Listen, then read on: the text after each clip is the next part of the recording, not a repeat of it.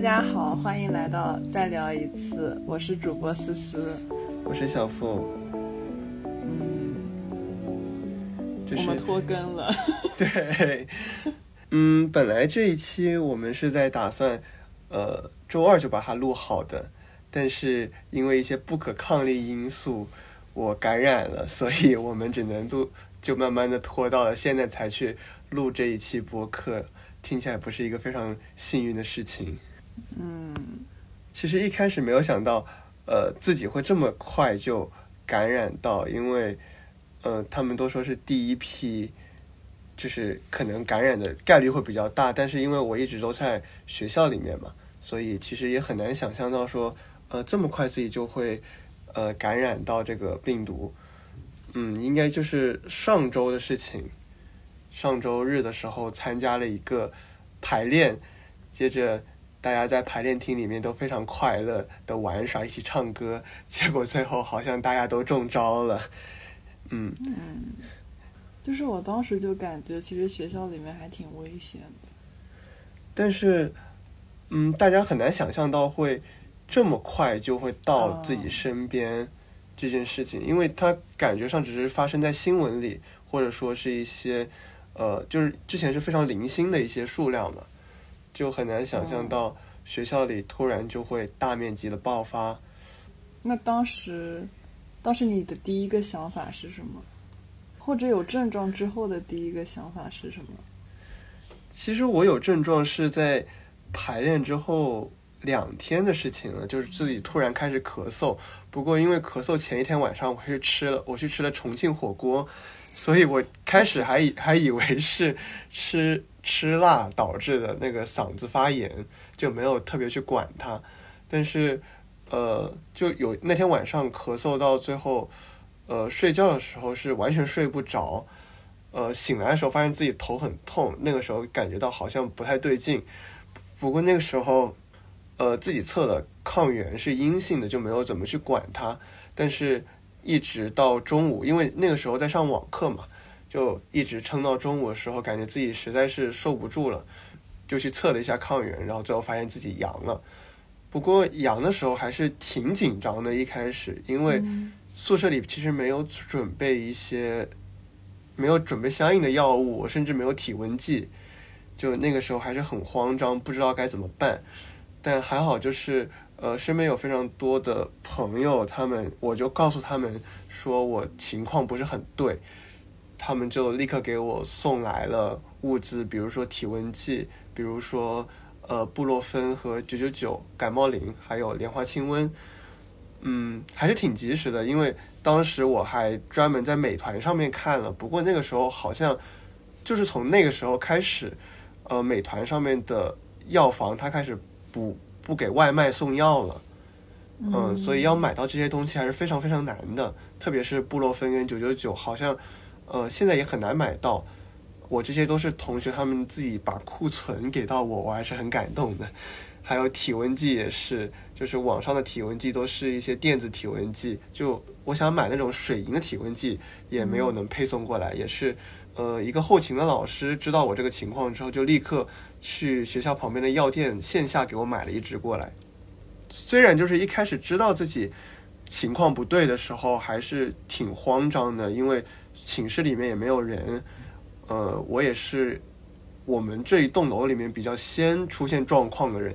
所以大家都没有什么预案，还好就是呃，他们都陆陆续续给我送来了很多相应的物资。最好笑的是，那个后勤的老师还给我送了两包盐，就是 要给我补充电解质。然后那那两包盐现在还在我寝室里，打开只有只开了一半，就只有一包，然后吃了一半。就天天喝那个盐水，这一半了。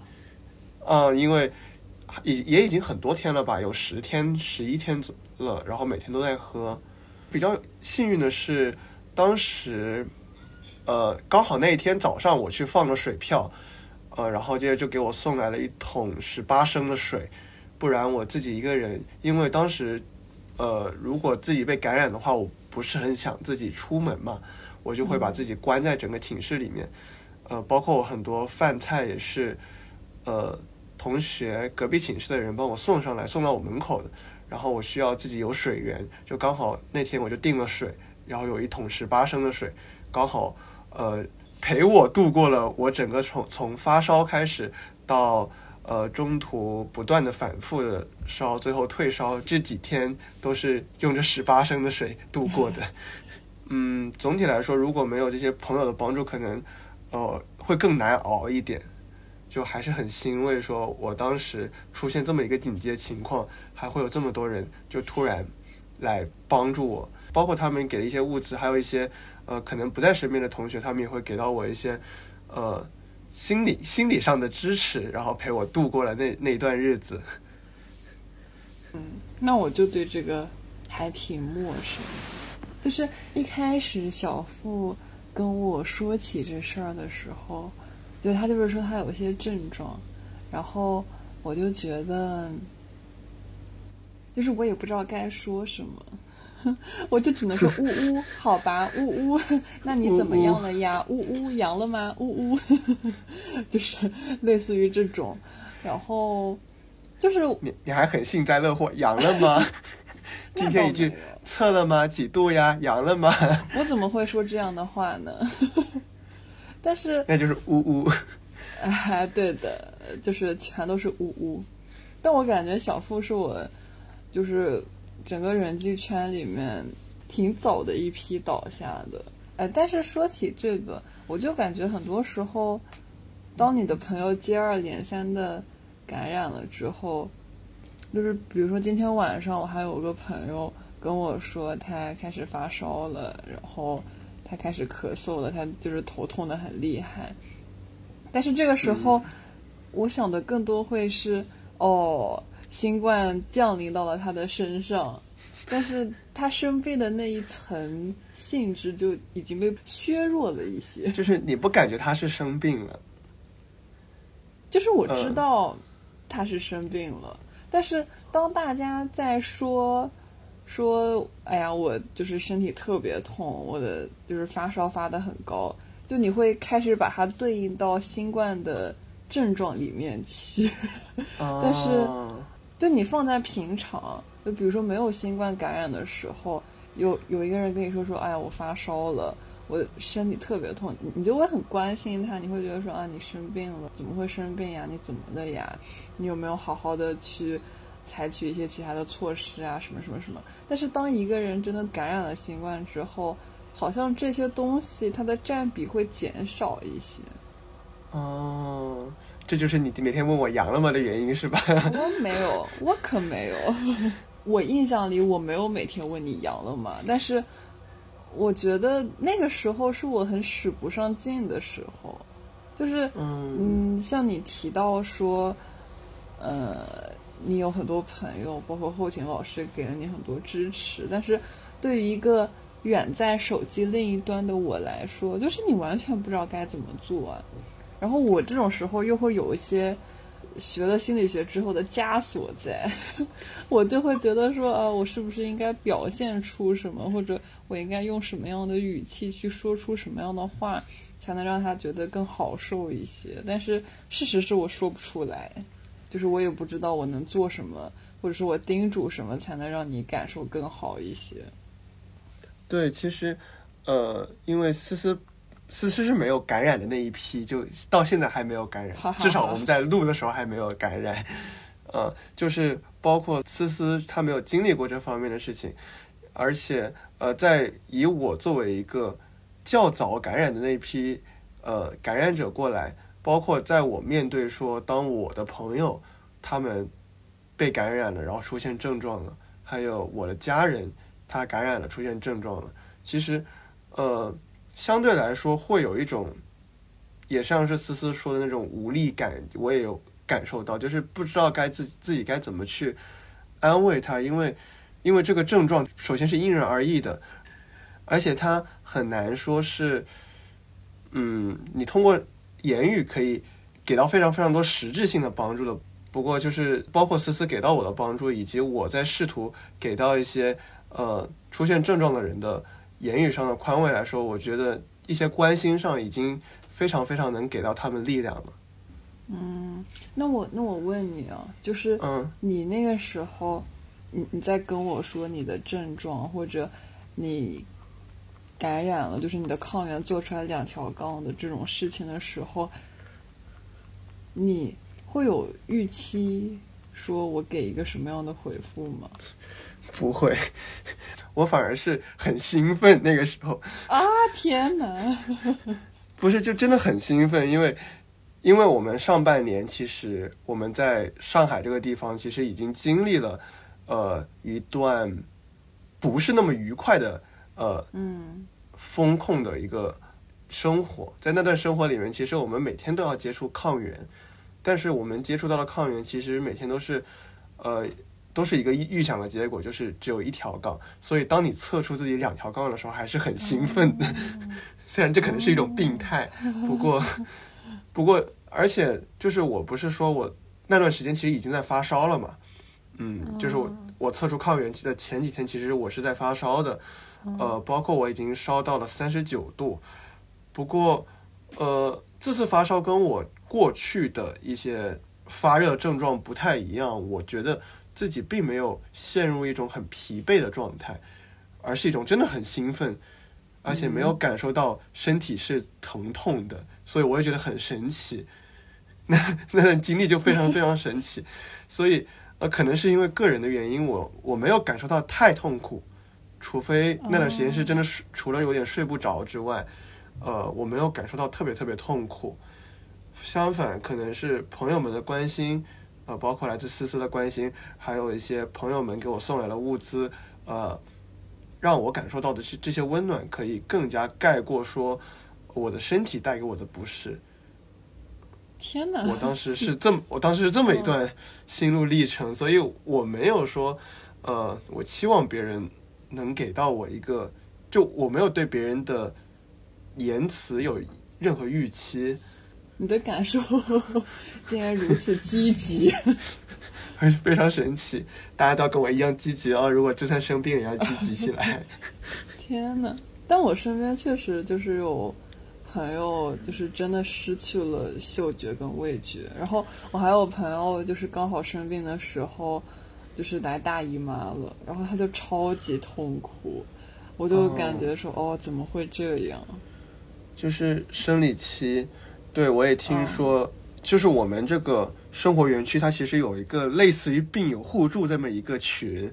就大家就会就会讨论一些说你们的症状是什么，所以我还挺幸运的，说我的症状其实虽然它延就整个期限延的比较长，因为我转阴的时间也比较呃比比较往后，而且我到现在还有症状，但是我的整体症状是比较轻的。我听说有些人甚至甚至是发烧到四十度要去医院去打点滴来退烧，嗯，然后还有人是咳嗽咳出血来，那些血都是紫色的，因为好像说是什么烧干了，我觉得真的很恐怖。我我听到这些，我听到的时候就会感觉很绝望。另一一方面是感为自己感到很庆幸，说我没有那么那么严重的症状，但另一方面也会感觉到呃特别的难过，就是我听到这些别人的经历。好像，而且自己也帮不上什么忙的时候，嗯，还是，纵使他是陌生人，不过你也会感受到非常的非常的消极。那你，就你说这件事情会让我觉得有一些些恐怖，因为我是那个还没有打开考卷的人。考卷，就是嗯，你不知道你到底会之后怎么样，但我的心态就是总会得的，因为。我现在就我在家嘛，我之前就我一直有在实习，然后我生病了，我已经感冒了两三周了。我有一天下午，反正就睡得昏天黑地的，就起来就感觉一个耳朵在耳鸣，一个耳朵就是不耳鸣，你就会觉得整个脑子在转的那种嘛。然后后来我就从那个时候开始就不去公司上班了，嗯，就是现。线上办公，对对对，嗯，但是线上办公一个很重要的原因是，我从学校回家的那一天，就是我还一直有鼻塞嘛。但是你坐地铁的时候，就是你时不时都要擤鼻涕。一方面是我觉得有点危险，另一方面是，但是你很经常的擤鼻涕，别人会远离你，就很难受。后来我就开始听我朋友的话，把餐巾纸撕下来，然后 卷一卷塞进我的鼻孔里，这样就可以让我不那么频繁的去搞它。所以后来我就感觉哦不行，我确实还乘不了地铁，我就一直待在家里面。然后我待在家里面，直到我同部门的实习生跟同事他们感染新冠了。然后他们感染新冠之后，呃，其他的人其实也差不多都改成居家办公，就是线上办公这种了。然后我就一直待在家里面。我妈是。就她公司里面其实也感染的人越来越多，但是也不知道她算啥吧，反正她就一直自嘲是天选打工人，她 就就是每次核酸检测结果都还是阴性的，所以她还一直在去上班，因为之前他们公司还要求二十四小时阴性才能上班嘛。嗯。然后对我来说，我能够感染的两个来源，一个是我妈。另一个就是我时不时的会出去一下，但是我也明显感觉说我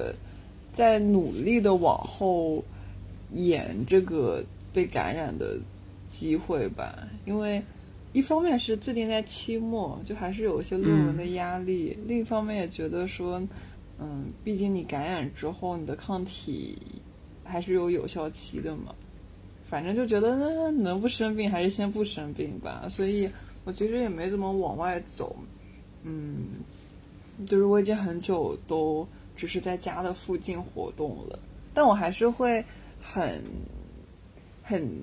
很积极的为自己找一些机会出去，就比如说去拿快递，或者去线下的面包店买面包。就那个时候，我会觉得我又在给自己放风了，就是回到了。上半年风控时候的状态，所以我就感觉虽然放开了，但是我又开始给自己加上了一些桎梏，就是我不得不继续呃进行一种没那么自由的生活，包括呃上一期的结尾在说跳舞这事儿嘛，原本其实确实第二期想聊聊，但是现在可能。再往后拖一拖，但是就是光跳舞这件事情，是我在呃放开之前，呃基本上每周都会去个两三次的活动，我也能从中获得很多快乐。但是最近我因为不想往市区跑，所以就也没有再继续去跳舞了。就是我觉得它都是。我为了不被感染所做出的牺牲，嗯嗯，就就是现在不是说我们最近的趋势，就是这两周来，好像我们都在，呃，我们都在我们在都在往放开的呃这个方向在前进，我们好像都想回到过去的那种生活，但是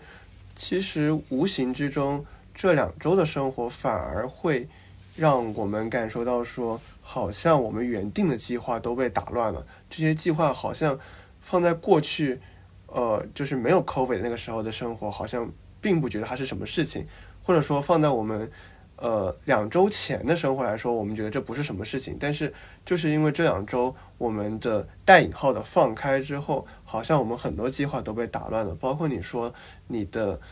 跳舞这件事情，还有包括我本来是。这两周我去我会跟同学出去玩去看展，但是因为我们这个放开的趋势，大家可能会更加担心说，如果自己被感染了会怎么样，所以他们就会因此给自己套上了一些限制，或者说是自己想去刻意去避免说自己不去生病，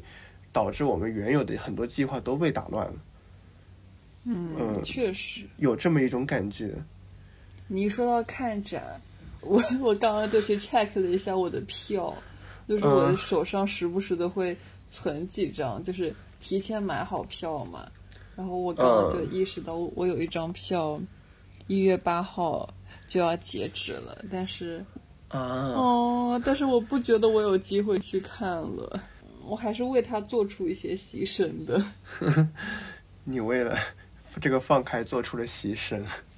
啊？不是吧？其实我也能去，但是我为了我的身体跟我的健康做出了一些牺牲。我已经有点情绪上头了，我就我就想这破疫情，让我买的票都不行。对嘛？所以你就看，就是可能我们原本在说这三年来，我们很多时候做了一些计划，但是我们都不能去赴约，就是我们都不能按照预期把它做完。但是其实我们现在还处在那个，就是像你。昨天说的那种惯性当中，但是我觉得你昨天说的惯性是更加主观的那种惯性，但是我感受到的惯性是，就是我们还在这个时代的惯性当中，我们还没有办法完全跳脱出来，所以就是我不知道这个惯性什么时候可以停止。嗯。我我前情提要一下，这个思思刚刚讲的惯性是什么？就是昨天我们在聊说我们今天要聊什么的时候，就我提到了一种最近的感受，就是包括我们所说的很多计划被打乱了，但是呃，现在这我们的放开之后，好像大家所做这些计划，嗯，好像是在被一种惯性所冲破了，或者说。呃，这种惯性更像是大家考虑的事情，更加更加像是，呃，面向于过去所需要考虑的很多点，包括我很多同学，因为我们的这个放开，大家都回家了，因为大家他们都会害怕说，如果自己被感染了，可有没有可能说会影响到自己的期末考试？可能会不会影响到说，呃，如果我感染了，我如果被，呃，我如果被隔离了，会不会？呃，影响到说我的其他的一些计计划好的事情，所以说他们可能会考虑到这方面，这些嗯不太应该在放开之后考虑的事情，但是他们还是以一种呃过去就是两周前的一种思维方式在思考这些自己的定下来计划也好，自己所处的一些处境也好，呃，就像是一种呃。受到一种惯性的影响，就是没有彻底的回到说我们三年前完全没有 COVID 的时候是什么样的一个状态。不过我觉得这是一种结构性上的问题，而不是个人上的呃所能被讨论的。就是因为大家都会有，大家肯定都会有这样的想法，是这种惯性上的一种呃思考。嗯，对，就是我说，我觉得它更像是一种。就是整个事件，就是整个 COVID 这个事件的关心，是因为我觉得它它的影响还没有停止，就是它很客观的影响还没有停止，就包括身体不适，包括它现在那么高的传播性，就是因为现在感染的人多嘛，所以它的传播力会更强，就是它所提供的一个环境。让人没有办法跳脱出来，也也没有办法让人很快的回到三年前的那个样子。但是，对的，对的。嗯，但是换句话说，我觉得可能过几个月还是会好的。一定会好的。对啊，他现在高峰期好像预期的高峰期就是这一周了嘛，所以说不是一月吗？嗯，上海是十二月吧。哦。对，所以，嗯，再过那么三四个月到半年，我一定大家都会好转起来的。嗯嗯，对。然后我前两天跟我朋友聊天的时候，他还在跟我说：“说你要不就是下个学期去旅游吧？因为像就是我和小付也大四下了，其实。”课也不是很多，然后我原本其实想的是可能会再去做一份其他的实习之类的，然后我朋友就觉得其实旅游的机会也不多了嘛，然后刚好现在又放开了，其实旅游会比之前容易很多。但是说实话，就是过了这三年，旅游好像对我来说又是一种新的形式，就是它和这三年当中的旅游肯定会不太一样。我好像又有一些其他的需要考虑的地方，但是我又还没有完全做好那个准备。但是也会有新的期待。相比于这三年里面的旅行来说，它一定会有更多不一样的东西在这里面。嗯，对的，我觉得会很不一样。那这种期待，其实你放在三年前来说，它可能是触手可得的嘛。就是我指的期待是没有疫情之后的生活的那种期待。然后我就会想到，嗯，我们经常被说是。很惨的一届大学生，因为我们刚进学校的时候，呃，就是刚进了半年吧，疫情就开始了嘛，然后学校就不能被随意进了，嗯，然后又经常的会面临被被分校这种事情，嗯，但是当时当我听到别人这样说的时候，我其实会有一种，就是我没有那么强烈的。对这件事情的痛恨，因为虽然这三年的疫情带来了很多东西，但是它有一些带不走的东西，就是我在大学该有的经历，我获得的这些朋友，我学到的知识，我在整个大学环境当中，因为体验了不同的事情而带来的变化。这些它都是很真实存在的，它并没有因为疫情改变了多少。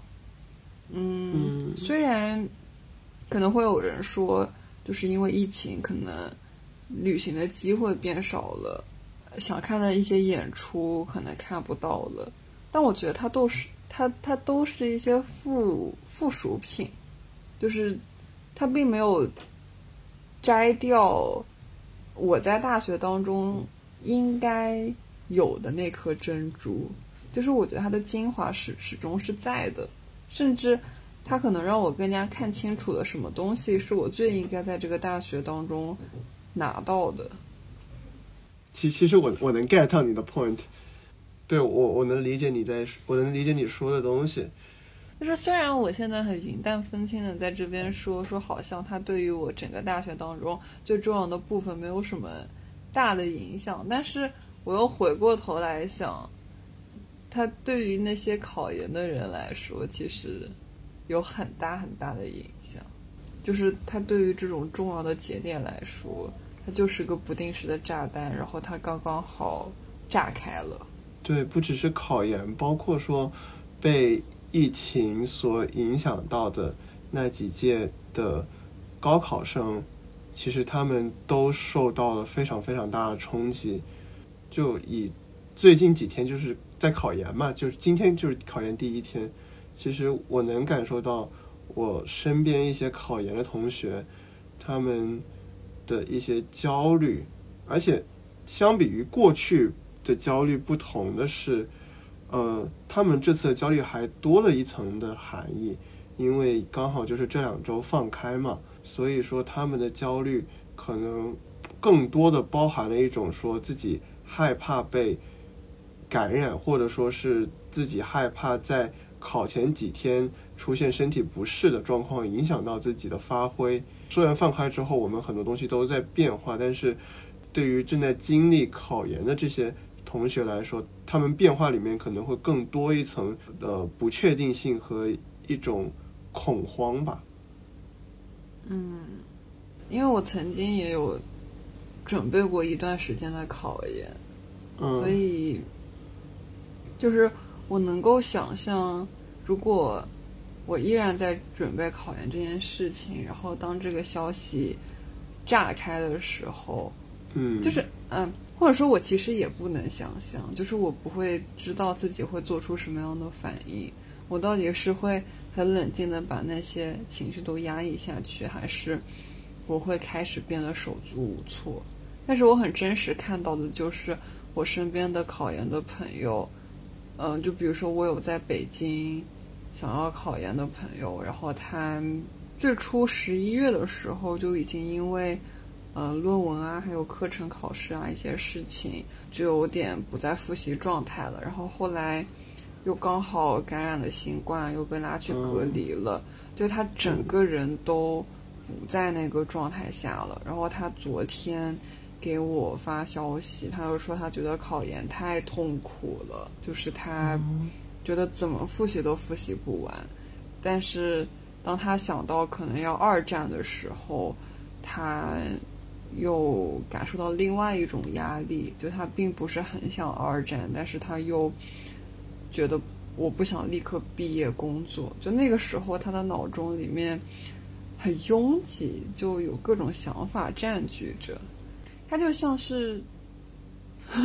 我，我突然想到那种，就是在瞬息全宇宙里面 有那个指挥厨师的那个浣熊吗？嗯嗯，就是我觉得有些时候 copy 就很像那种东西，或者说像那种乌云一样，就是它会影响到整个人的状态，然后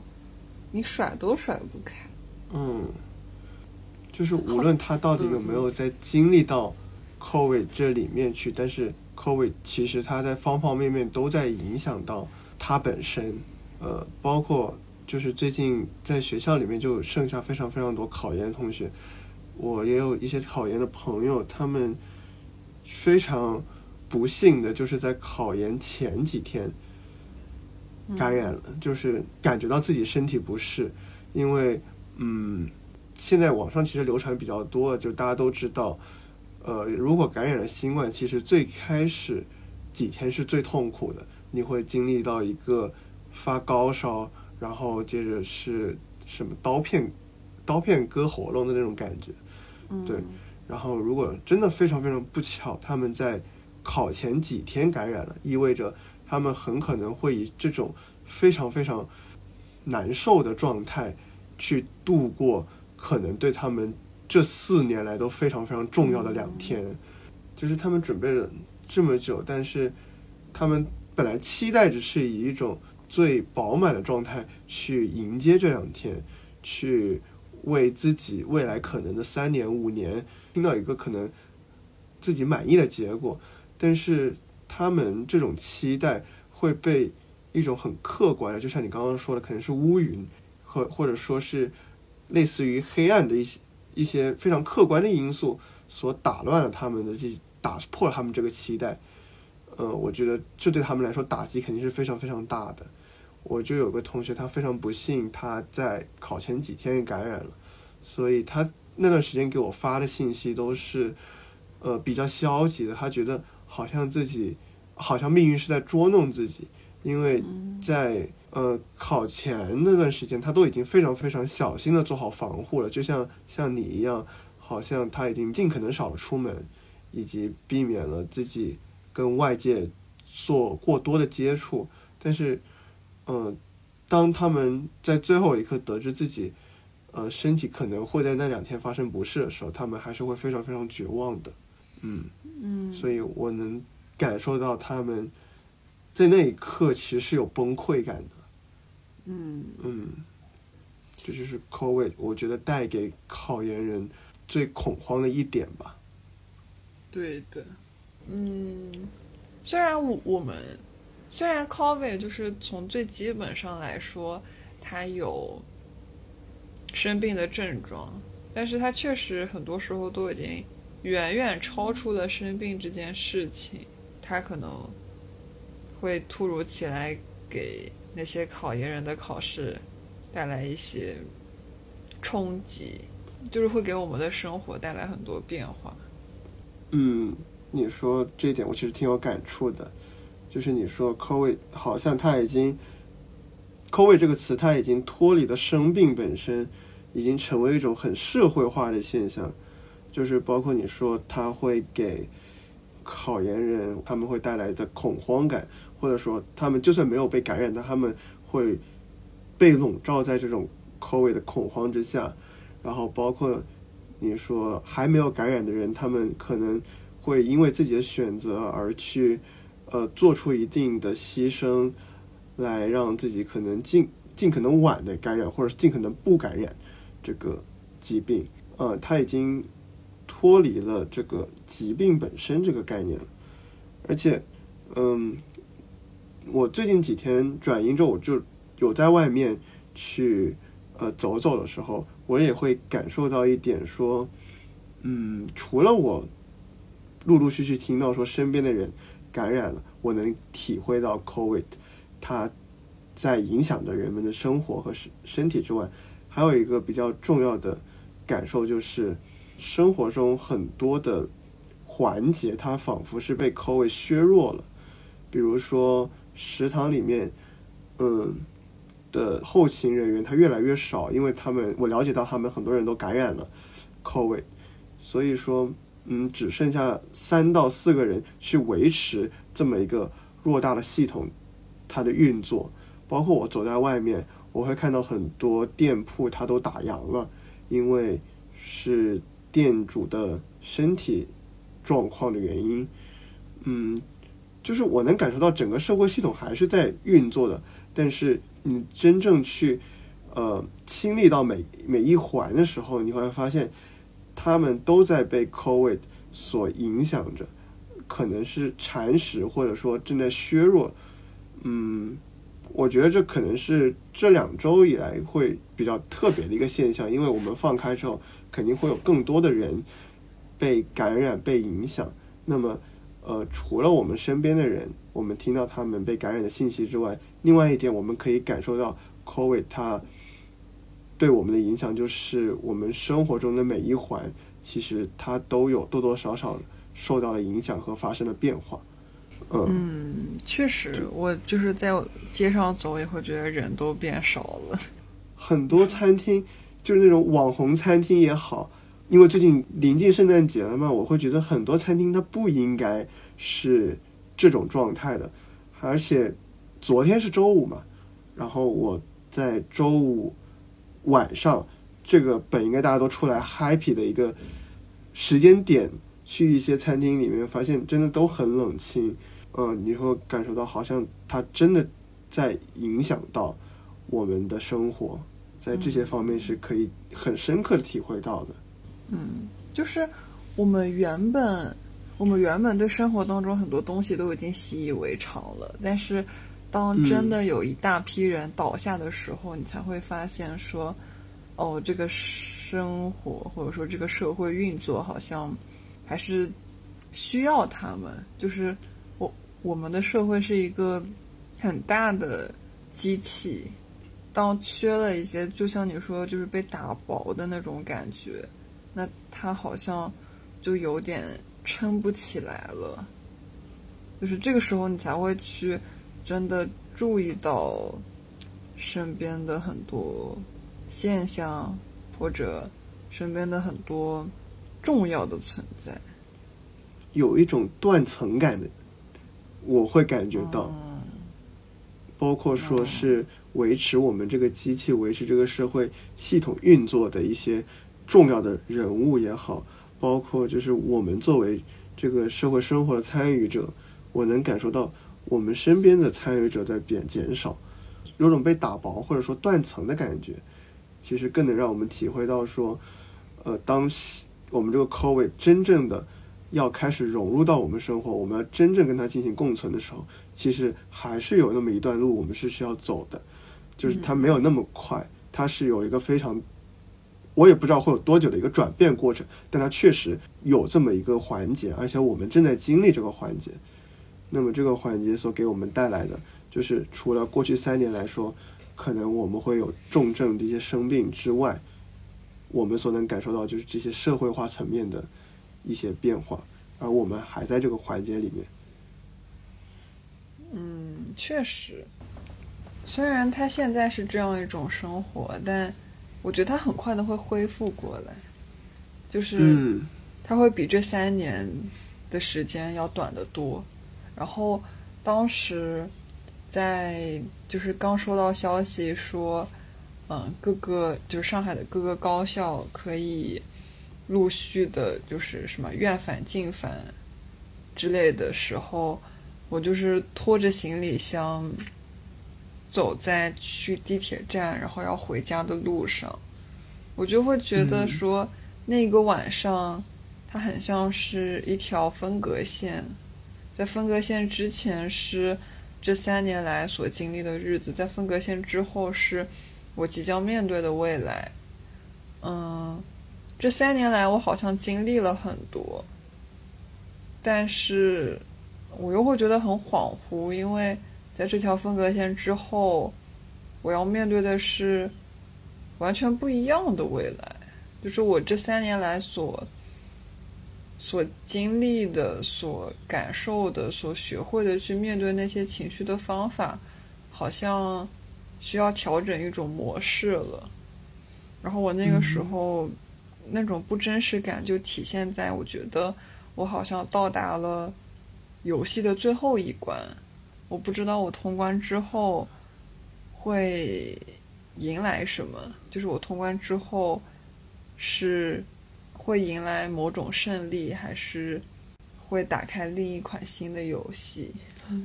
然后我当时第一次产生，说我睡一觉醒来会不会？就一觉回到三年前 的那种感觉，但是并没有。嗯，哎，其实我有个非常好奇的问题，嗯，就是呃，过去三年有 COVID 以来，肯定你都经历过非常非常多。你刚刚说的那个场景，就是你拖着行李从学校回到家这么一个场景，那会不会说，就是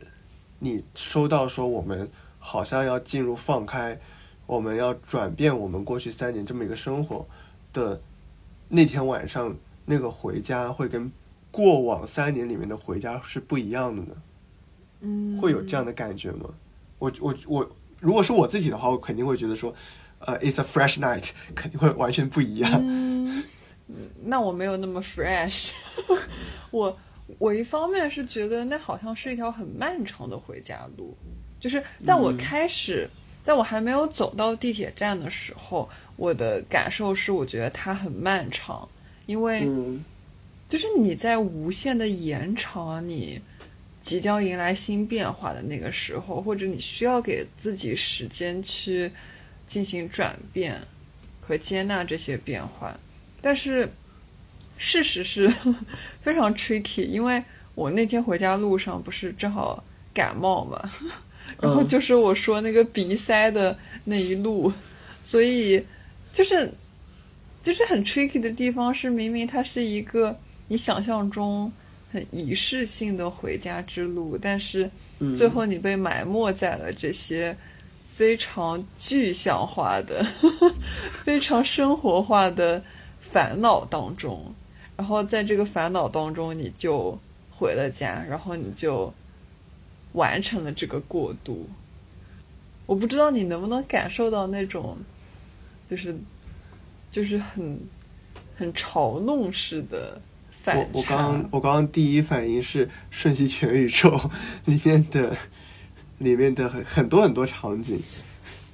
因为《瞬息全宇宙》它其实很多部分都是用一种非常呃 tricky 的手法。或者说是一种幽默的诙谐的手法来讲一些，呃，可能他们存在的矛盾也好，或者说他想讲述一个道理也好，在表达一些情感也好，但是他们都是用一种这种非常诙谐的手法，非常平常化的手法来淡化这些看起来很深奥的东西。我我我开始会有这样的感受感觉，我不知道对不对得上。嗯嗯，我。我能 get 到，反正就是那种你开始蓄力了，你要开始发大招了，然后最后 就是这个东西它它完全不存在，反正就是那种感受吧，就是真的觉得还挺还挺恍惚的，但是就是在这个当下，你又会觉得好吧，就是在这个分隔线之后的生活，呃，虽然。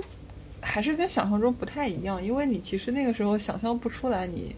这两三周会发生什么，但是嗯，还是觉得就是它是很很真实的生活，就是它是很真实的，你的身边朋友 一个一个倒下，然后你的家人 开始有这种担忧，甚至我的外公他也感染新冠了，但是他好像反应还好，就是我。录这个播客的当下，我并不知道，嗯，几天后或者几周后，他到底会发生什么。嗯，但是就是很真实，这种真实会让你不再有那种 身处在游戏最后一关的感觉。就你可能确实打开了一个新的游戏吧，然后你就沉浸其中了。进入一种新的环境，感觉是。不过当时我就是得到说要放开这个消息的时候，其实我我也是会有一种恍惚感，我反而会感觉到这三年就这么过去了嘛，因为它确实是一个很明确的节点，就在那一刻，所有的无论是宏观上的宣传舆论，还是我们自己私下朋友之间的讨论，我们都其实在讨论跟过去三年不一样的事情。我们可能会讨论说对未来期待也好，或者说我们进入了这段转变期之后，我们可能在面临一些什么也好。比如说，我们可能会，呃，我们会被感染，那么感染之后是怎么处理？就是现，就是他在在在当时，其实已经在开开始讨论这些事情。不过，我看到这些铺天盖地的，无论是外界新闻也好，还是朋友们之间的讨论也好，因为其实。嗯，除了这些大的新闻之外，我们自己私下的生活肯定也会受到改变。比如说，很明显就是我们过去学校里面是要进行呃打卡的，就是健康打卡申报这样的一个流程，每天都要。但是突然就那一刻，它突然消失掉了。这个我不能说陪伴了，但是至少一定是 存在了那么两年甚至更多的时间，这么一个非常非常 bullshit 的一个系统。它突然就消失了，虽然它确实很扯淡，我也因为这个惩被惩罚过，但是它就是作为过去三年的一个伴随品，它也就彻底被消彻彻底被消除掉了。嗯，我我会有一个感觉，说是好像自己过去三年在被别人遗忘掉，或者说在被别人替换成另外一种新的东西，我在。当时那一刻会有这样的想法，现在应该好多了，因为 呃，我自己感受到我自己正在这种转变之中，因为我是感染者，我我感受到自己又换了一种身份，又继续在这个新的环境里面。虽然说是放开了，虽然说是类似于回到过去了，但是其实我还是在不断的前进。我在呃，我每天都在过一种新的生活，跟过去可能不一样。嗯，现在现在这个想法已经好多，但但在当时还是那种恍惚感更多，就是来自于一种说啊，这三年就这么过去了嘛？我这过去的三年好像是在被别人控制，或者被别人，我可以直接说被别人加上那么多条条框框，突然这些条条框框又是被别人给拿走，就是这三年就过去了，是这么一个转变。嗯，所以当时的恍惚感会来自于。这个点，但是很快这种恍惚感被打消，也就是像我刚刚所说的，我 我感染了，我又回到了我自己，我又回到了自己的生活上面去，是这样非常非常快的一个过渡。嗯，我觉得很有意思，就是在你说，好像在那个时间节点更加强烈的感受到那个条条框框被拿去的时候，嗯，就是。好像这三年来，我们越来越习惯那些条条框框的存在，以至于当它被拿去的时候，我们才有更强烈的感受，说：“哦，原来他们一直都在，而我一直都处在这样的生活之中。”对。哎，所以，嗯，如果要用一个词来形容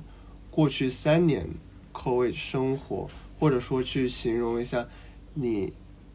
对放开之后的生活，你会用是哪个词？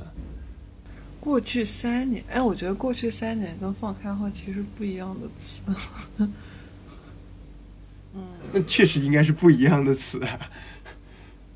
我想想看，过去三年是什么？哎，我我想到了，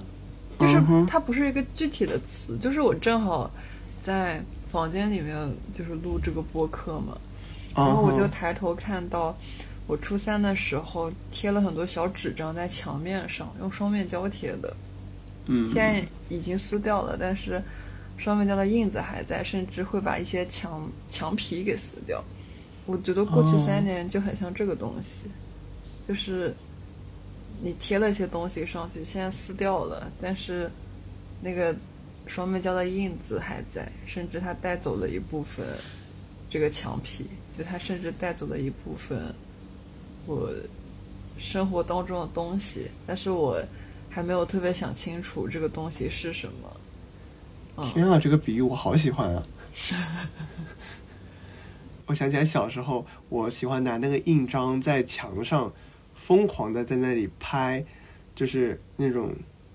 呃红印印章，然后到时候那最后那个墙上全是那个印章，接着我家里人就要去清洗那个印章，但清洗完之后，因为墙是白色的嘛，所以它不可避免就会留下一点。红印在那里，我觉得这两个意象可能有点像，但是你的比喻会更好的点在于，如果你把那些呃贴纸它撕下来的时候，它会带走墙上一些东西。哦，我觉得，嗯，这个比喻真的还是挺妙的，对于去形容过去三年的一个生活。嗯，然后对于放开后，我觉得还是迷茫，就是这个迷茫是我看到了现在。它有残留的印记和被带走的东西，但是我还不知道怎么样去修补它，我还不知道我要怎么样去把那个印记给撕掉，怎么样去把这个墙面修补好，就是我还一直嗯边走边看的那种感觉吧，越说越越没有底气，但但真的是这种，就是你回归到。很现实的层面，你也不知道自己什么时候真的会感染新冠，你也不知道未来大家生活方式会发生什么样的变化，你自己的生活方式会发生什么样的变化，就是他们都是我有点害怕，也有点期待，但又不是由我来决定的事情。嗯，这种感受，你呢？那其实我会。觉得放卡好的生活，我是，这可能不是个形容词，但是我还是想用前进来说这么一个生活，呃，因为我本身就是在亲历于这一种变化之中，就像我们最开始讲的，我在一我成为了最早的一批感染者，然后我在恢复之后，我在外面感受到了说，我们这个社会其实。它有在被这种口味影响，它还在被这种口味在影响着，但是我能感受到它是在变化，它是在前进的。包括我自己，我感染后，我知道以另外一种视角去看，说其实这个病毒它本身没有什么东西，或者说，嗯，它虽然没有不是那种那么小性，但它也没有那么大，它没有特别特别影响到我的生活，相反。我们过去三年，嗯，到我们现在，我们需要做一个转变的时候，其实我也在这个三年之外，除了病毒之外，我还有很多很多事情是留在了过去三年那个时光里面，它在时刻影响着我，在推着我在往前走，包括最后到我我现在进入这种正在要进行改变的这种。呃，环境里面，你刚刚说是边走边看嘛？但是我觉得应该是一个边看边走的一个呃形式。对我来说，呃，虽然我是那种非常像斯嘉丽那种呃，就是明天的事情留给明天去想这种人，但是对我就有点比较随便了。但是呃，我不会觉得说过去会留下太大太大的，以至于让我。不能前进的影子，相反，我更是要以一种前进的动力和状态，去不断去突破，说过去可能会给我留下的影响，或者说是过去可能会在前面留下的一些阻挡。嗯，就像是我前面感受到的，好像这个社会社会面上很多东西都被打薄、被削弱了，但是打薄削弱之后呢？它一定会恢复回来，它一定会以另外一种形式或状态来克服掉 COVID 这给我们的影响，这也是一种前进的状态。我们都在这个变化的环节之中，而我们以我自己的个人状态来说，我一定会去不断的往前去找到一一种新的一种生活姿态。所以说我可能会用前进，暂时是用前进这么一个词来。形容这个，嗯呃，放开的一个生活吧，真的是充满希望。快要过节了，快要圣诞了，快要跨年了，就是再不给自己一点希望，冬天也太冷了，所以希望是温暖的，要多给自己点希望。那我们这一期的播客就到这里了。以一个充满希望的结尾，我们这期播客就到这里吧。对，以上就是我们播客的全部内容啦。希望我们永远都能再聊一次。好耶！希望大家每天都开心，祝大家圣诞快乐、元旦快乐。好哎，新年快乐！新年快乐！Cause that's Christmas to me. I see the children play outside like angels in the snow. While mom and daddy share a kiss under the mistletoe. And we'll cherish all these simple things wherever we may be. Oh, why? Cause that's Christmas to me. I've got this Christmas song in my heart. I've got the the. I'm hanging all the stockings by the Christmas tree. Oh, why? Cause that's Christmas to me. Oh, why? Cause that's Christmas to me. I listen for the third of reindeer walking. As I fall asleep to lullabies, the morning's coming soon. The only gift I'll ever need is the joy of family. Oh, why? Cause that's Christmas to me. I've got this Christmas song in my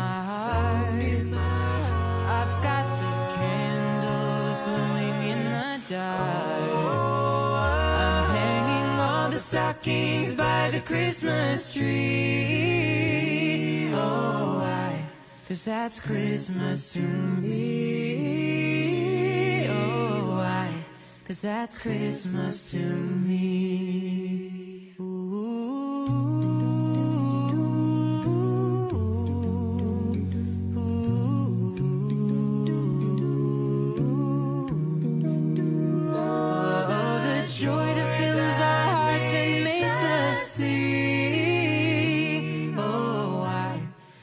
That's Christmas to me. I've got this Christmas song in my heart. I've got the candles glowing in the dark. And then for years to come, we'll always know one thing. That's the love that Christmas can bring. That's Christmas to me.